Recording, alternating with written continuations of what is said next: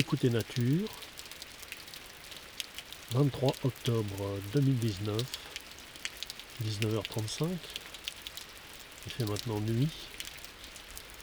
Je suis au pied d'une falaise, à l'abri de la pluie.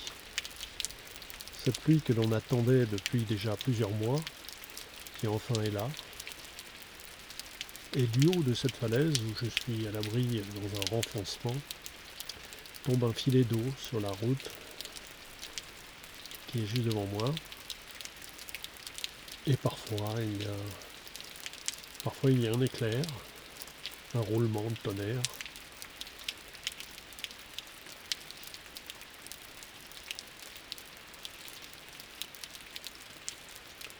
Je laisse cette ambiance se dérouler et la nuit doucement tomber.